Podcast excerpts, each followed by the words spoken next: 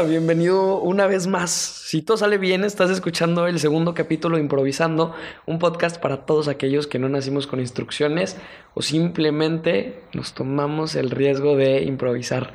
Esta semana estoy muy emocionado porque tenemos un invitado, yo diría, de lujo. Es, esta persona está padrinando la sección de invitados, así que te quiero presentar a un gran amigo mío. Su nombre es Carlos Lerma y está aquí con nosotros. Oh, sí, ya me he presentado. Bienvenido. Ok, hola, mi nombre es Carlos Lerma. Soy un autor de dos libros y soy cineasta. Tengo ocho cortometrajes y sí, tengo la maravillosa suerte de, de ser el primer invitado en Improvisando. Carlos, Muchas felicidades. Estás a punto de sacar tu segundo libro ah. que se llama Anomalía, sí, sale el viernes. Uh. Este viernes 12 de junio cuesta 35 pesos en Apple Books para que lo vayan a buscar, lo vayan a reservar. sí. Pero Carlos, yo te quise invitar al capítulo esta semana porque tienes tu primer libro tiene un título muy interesante y una historia muy interesante. Tu primer libro se llama Buenas historias de malos días. ¿Qué nos puedes contar acerca de ese libro? Este libro es una colección de alrededor de 120 poemas que escribí cuando estaba en un punto bajo en mi vida y solo hubo una noche que llegué de una fiesta y de que está, llegué muy feliz de la, de la fiesta, pero al mismo tiempo de que me acordé de momentos malos, entonces de que empecé a escribir incógnito, uno de los poemas en el libro, eh, y es de que básicamente de amigos falsos y de que dije de que escribí un poema y luego de que ya empecé a, a desarrollar de que todo el concepto y los demás poemas y hasta que terminó en, en este libro. Y sí, entonces, tu libro nace de malas experiencias. muy malas experiencias, sí. Y de que, obviamente, de que no lo quise hacer. El segundo libro sí es, sí toca más a profundo los temas, pero de que el, primer libro es, son de que temas muy, experiencias muy malas mías de que pintadas y o vistas sobre la lente de algo gracioso o cómico o algo relacionable. Hay una TED Talk muy interesante que estaba viendo el otro día, es de esta actriz Carla Souza, la que sale en Nosotros los Nobles. Y dice, el título de la, del discurso es Benditos sean los frutos de la adversidad. La palabra adversidad, según Wikipedia, significa una situación que está en contra de una persona. Entonces, por eso te quise invitar, quería hablar acerca de esto, de qué nace de los malos momentos y cómo nace y cómo transformar esas malas experiencias en algo muy chingón como un libro, que son, si no me equivoco, 193 poemas. Mm, son 190, son 202 páginas, pero en sí son 120 poemas.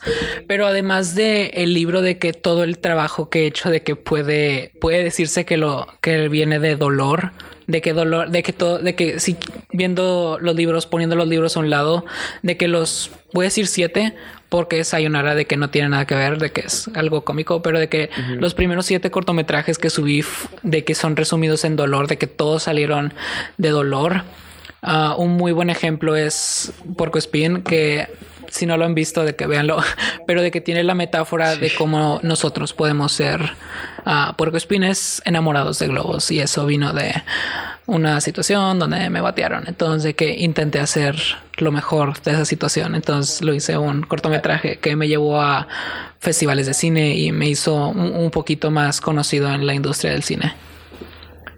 Ahí te va mi historia en este tipo de situaciones, o sea, cómo convertí algo, una situación un poco mala en algo bueno. No sé si tú sepas la primera vez que me rompió en el corazón. Sí, me dijiste. La primera vez que mi, me rompió en el corazón estaba yo en sexto de primaria. Llegué vestido de traje, sombrero, flores, chocolates y, y dije, la voy a impresionar. Le voy a hacer un truco de magia. Entonces me puse a practicar magia y al final llegué a la escuela un 14 de febrero. Mm. ¿Qué les va un consejo? No se le declaren a nadie un 14 de febrero. sí porque lo más probable es que los baten y se acuerden cada 14 de febrero de esa experiencia. El punto es, a mí me batearon ese día, mientras todos mis amigos estaban felices, yo me estaba muriendo de calor en el descanso, porque pues el traje, el sombrero y todo, pues la verdad es que no ayuda mucho en tiempos de calor. Pero llegué a mi casa no llegué este enojado. Tampoco llegué muy triste, solamente llegué como agüitado. Sí, conozco el sentimiento. Entonces, sí, con lo único que me quedé fueron con mis cartas. Entonces dije, bueno, voy a seguir practicando. Entonces así fue como nació mi, mi amor y mi gusto por la magia. Y tres años después. Sí, o sea. Por eso la gente me empezó a conocer sí, después. Sí, o sea, tú, tú eres literal el mago. No eres un mago, eres el mago. Porque no conozco a gente que haga magia que esté de tu edad. Y otra cosa que quiero decir es que, o sea, no solo con el amor, de que otro de mis cortometrajes favoritos se llama Luciérnaga, que también está inspirado en, en el dolor, porque Luciérnaga es un cortometraje sobre un monstruo que se hace amigo de una luciérnaga, pero el monstruo fue desterrado por ser diferente. Entonces, eso fue inspirado de cómo, de que cuando estaba más chico, de que yo no tenía tantos amigos, entonces de que yo me sentía de que como un monstruo, entonces que después de que me excluían de grupos y cosas así, de que encontré los amigos en los lugares que menos esperaría. Entonces de que cuando ven el corto, de que imagínense eso en su cabeza cuando lo ven. ¿Qué, les va? Si no han visto los cortometrajes de Carlos Lerma, están en tu canal de YouTube. Sí. ¿Es verdad? Sí están ahí en tu canal. Entonces, terminando este capítulo, se los recomiendo bastante. Y por cierto, estos dos eh, cortometrajes que nos acaba de mencionar Carlos, que han sido como los más tristes que. O sea, de las historias más tristes que han salido. Fueron premiados. Fueron premiados. Eso, es lo que más me da orgullo de que después de andar chillando, de que ando chillando de felicidad ahora. ¿Qué, premio ganaron? No ganaron ningún premio, pero solo ganaron. Pero fueron nominados a unos Fueron seleccionados a un festival de cine. El festival del cine en sí no tenía categoría de mejor director, mejor esto, pero solo manejaban la selección. En el festival de San Luis Potosí tenían un premio nada más al mejor cortometraje, pero obviamente soy relativamente nuevo a la industria del cine y yo estaba compitiendo contra gente con presupuestos grandes y cámaras grandes y de que, aunque fuera animación, de que había cortometrajes animados muchísimo mejores que el mío, pero de que el simple hecho de estar nominado es de que una bendición. Carlos, tienes 16 años. Tuviste malas experiencias. Las convertiste en un libro. Ocho, siete cortometrajes, porque el octavo no, no sale de ninguna de estas historias. Y estuviste nominado a. Bueno, seleccionado a, unos premios muy chingones en San Luis Potosí. Así que felicidades. Entonces, ahí va mi siguiente pregunta. ¿Cómo decidiste empezar? ¿Hasta qué día ¿O qué punto fue en el que dijiste, oye, ¿sabes qué? Ya, hasta aquí, estoy hasta la chingada de estar sufriendo, me voy a poner a hacer algo más divertido o algo diferente. Agarro estas malas experiencias, lo junto con el talento que tengo y lo convierto en algo que me guste, en algo que yo pueda compartir. O sea, ¿cómo fue el punto en el que dijiste ya hasta aquí? Sé, exactamente cómo contestar esta Te lo voy a resumir porque es una historia muy larga.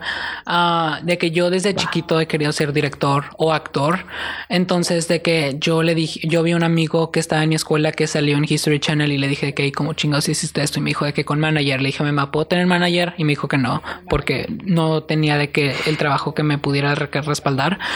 Entonces, de que dije de que bueno, ok, ya X, de que dejé la idea, dije de que bueno, capaz y de grande. Y luego me topé con este cortometraje de Shane Dawson y es un cortometraje que hizo de su libro. Se llama La Lotería. Es mi cortometraje favorito y es el que de verdad me inspiró allá de que empezar lo mío. Es este cortometraje sobre una historia de su vida que su mamá soñó con Dios y le dijo que vamos a ganar la lotería. Ah, en resumen, no terminan ganando la lotería. Ah, la mamá de que se derrumba. Luego Shane lentamente de que empieza a tener un muy buen trabajo y luego de que ella puede uh, dar dinero a su familia. Entonces al final dice de que capaz y Dios sí le dijo mi mamá la verdad de que nos íbamos a ganar la lotería, pero nunca le dijo cuándo. Está muy interesante, muy, muy interesante. Es que algo que siento que yo pasa es que queremos hacer las cosas, pero no... Por dos cosas no las hacemos, porque no sabemos cómo empezar y la segunda es porque nos quedamos mucho en la comodidad, ¿no? Nos quedamos mucho en nuestra zona de confort. Y algo que estaba leyendo el otro día era que nuestra mente se pone, se pone estas excusas para no salir de la zona de confort. Cosas como, no, es que estoy demasiado joven, o no, es que no tengo el dinero, o ah, es que no sé cómo hacerlo. Y lo platicamos el otro día, por cierto. Este, Carlos me invitó a su podcast de Spaghetti, hicimos un capítulo juntos para que lo vayan a escuchar también. Y lo dijimos en tu en tu podcast. O sea, tenemos una herramienta increíble que es el internet. Que con cualquier cosa podemos empezar a hacer las cosas que de verdad nos gustan. Y eso antes no se podía Entonces, hacer. Sí, eso antes no se podía hacer. Por ejemplo, esto del podcast. ¿Tú cómo aprendiste a hacer podcast? Ah, busqué un tutorial en internet. ¿Tú cómo aprendiste a publicar tu libro? Eso sí fue un proceso muy largo porque tuve, es, es un serpientes y escaleras, pero al final de que obviamente se puede hacer independientemente. O sea, porque tú no tienes una... ¿Editorial que me respalde? No. Una editorial que te respalde, un manager que te patrocine. O sea, todo lo has hecho tú. Sí. Y ve lo lejos que has llegado hasta ahorita y estoy muy seguro de que vas a, a llegar muchísimo más lejos. Gracias, güey. Bueno, Carlos, quiero que me cuentes... O sea, ya me contaste acerca de uno de los poemas que fue llegando a una fiesta, tú te sentías mal, pero estabas feliz. Entonces sacaste un poema, pero quiero saber cuál es el poema que tiene más historia. ¿De cuál libro? Porque hay dos. Del primero, el que está disponible. El primero. de buenas historias de malos días. El primero, el que más me toca, que me tocó, se llama Juguete. Se llama Juguete y, y es de que en resumen es este poema sobre cómo a veces podemos ser el juguete para ciertas personas y, y nos regresan al armario cuando no lo necesiten, pero ese es el precio que pagamos para no estar solitarios porque en ese entonces no tenía tantos amigos. Está muy, muy interesante. Muy, muy interesante. Y del segundo. Carlos, ¿algún consejo que tengas para, para la gente? O sea, porque yo siento que hay gente que nos está escuchando y ahorita en cuarentena podemos sacar muchísimo provecho. Nada más que nos encontramos a esta, con este problema de, no sé si de identidad porque muchísima gente dice, ah, estás en cuarentena, tienes un montón de tiempo, ponte a ser bien productivo y haz esto y esto y esto y ponte a hacer esto y esto y lo otro. Es que no es tan fácil. Y hay otra gente que dice, oye, ¿sabes qué? Esto no es un concurso Ajá, de productividad. no es un concurso de productividad. Y lo subí a mis stories el otro día de que, o sea, sí, de que tengo, yo he hecho muchas cosas que mucha gente no hace, pero de que también presumo cuando me paso una semana y no hago nada. Y no tiene nada de malo no hacer nada. Eh, sí, yo tampoco. Es que yo tengo un problema. Siento que. Sí, o sea, yo tengo ese conflicto de, ok, está bien no hacer nada, porque por ejemplo, yo no hago nada si no tengo las ganas de hacerlo, o si realmente no me nace hacerlo.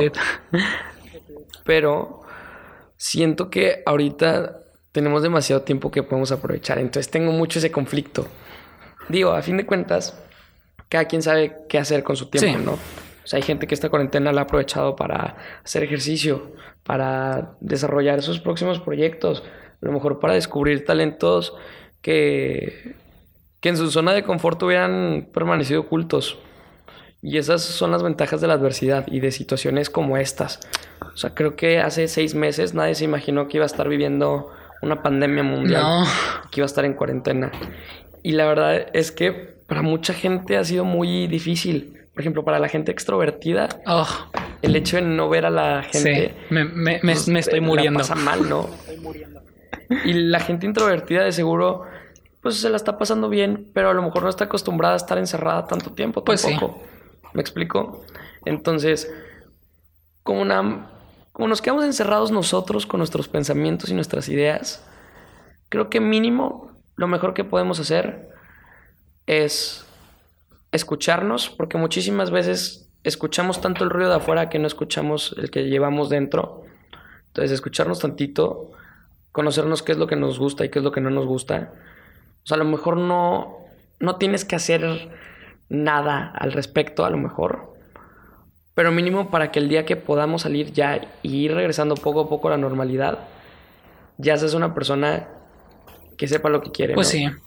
O al menos usar, que digas de que no, no, no caer sobre la presión de que es cuarentena, de que tienes tiempo libre, de que porque no estás siendo productivo, pero también de que obviamente de que utilizarlo al mejor de los provechos.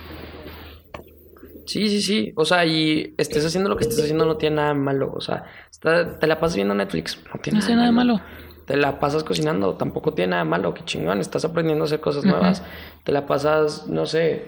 Entonces, yo siento que tampoco, o sea, que no tenemos que caer en ese mensaje que últimamente nos han dado.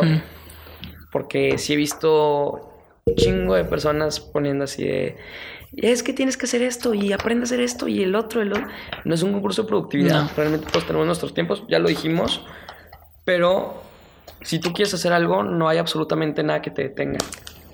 No me acuerdo este, quién dijo esto, pero decía que lo imposible solamente es para aquellas personas que procrastinan.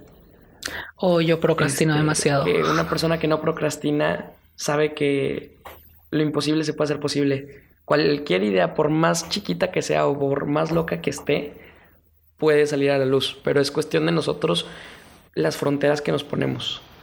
¿Tú qué opinas de eso? Sí, ahí ah, hay una quote, voy a sonar bien infantil, pero hay una quote que dice de que las abejas físicamente no, no son, o sea, es físicamente es imposible para que una abeja vuele. Al principio de la película de abejas dice de que es físicamente imposible para que las abejas vuelen, pero nadie les dijo que es imposible, entonces que simplemente lo hacen. Sí, exacto. O sea, y está súper buena la frase. Pero yo, yo lo que quería llegar es, o sea, nosotros somos nuestro peor enemigo. Y así como el hierro, lo único que destruye el hierro es el óxido que, que él mismo crea. Y yo siento que los humanos lo único que nos destruye es, son los pensamientos que nosotros mismos creamos. Y a fin de cuentas son eso, pensamientos, barreras mentales. Nosotros siempre vamos a ser nuestro peor juez. Y repito, siempre nos vamos a poner excusas para no salir de nuestra zona de confort. Sí. Entonces, ya para terminar el capítulo de hoy, Carlos, ¿algún consejo que le quieras dar a la gente? Sí, que si tú quieres, o sea, si, tú en lo personal de que quieres ah, hacer cortometrajes o libros, de que no ocupas ah, dinero, porque todos los cortometrajes que he hecho de que están absolutamente con un gran presupuesto de cero pesos, y también de que si quieres publicar un libro de que no ocupas una editorial y mucho menos ocupas dinero para que te lo patrocine. Entonces de que tú puedes con tus propios méritos y con tus propios talentos, tú absolutamente puedes y siempre va a haber voces que te digan que no vas a poder y que ocupas hacer esto y que ocupas hacer esto y que ocupas seguir muchos procesos, pero tú solo sigue tu propia intuición que te va a llegar a donde quieras estar. Solo necesitas una idea eh, y las ganas de hacerlo. Sí, las ganas. Lo demás siempre, siempre va a estar ahí. Los nervios siempre van a estar. El miedo de cómo va a reaccionar la gente siempre va a estar. Y esos pensamientos en tu cabeza de no, es que estoy muy chiquito, no, es que no tengo dinero, no, es que solamente son excusas para no salir de tu zona de confort. Así que yo te recomiendo que conviertas tus malas experiencias en cosas chingonas. Y por eso invité a Carlos, porque siento que no hay nadie mejor para hablar de esto que él.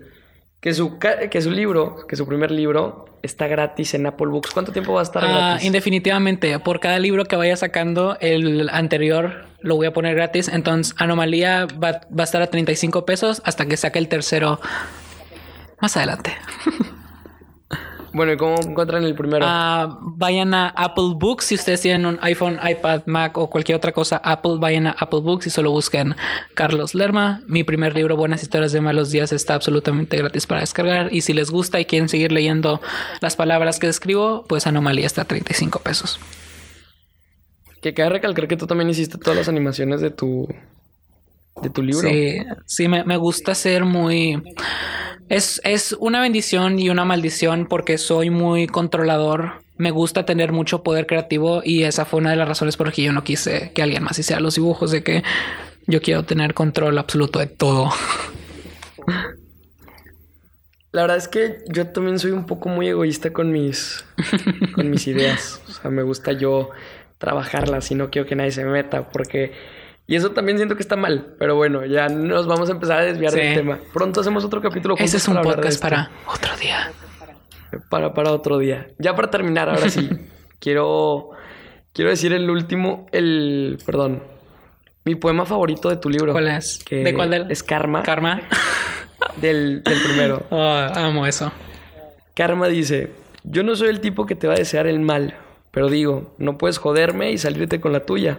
Algo debe de pasar, algo leve, algo que no te vaya a afectar. Por ejemplo, que tu impresora no sirva cuando más la vayas a necesitar. Esto fue Buenas historias de malos días con Carlos Lerma.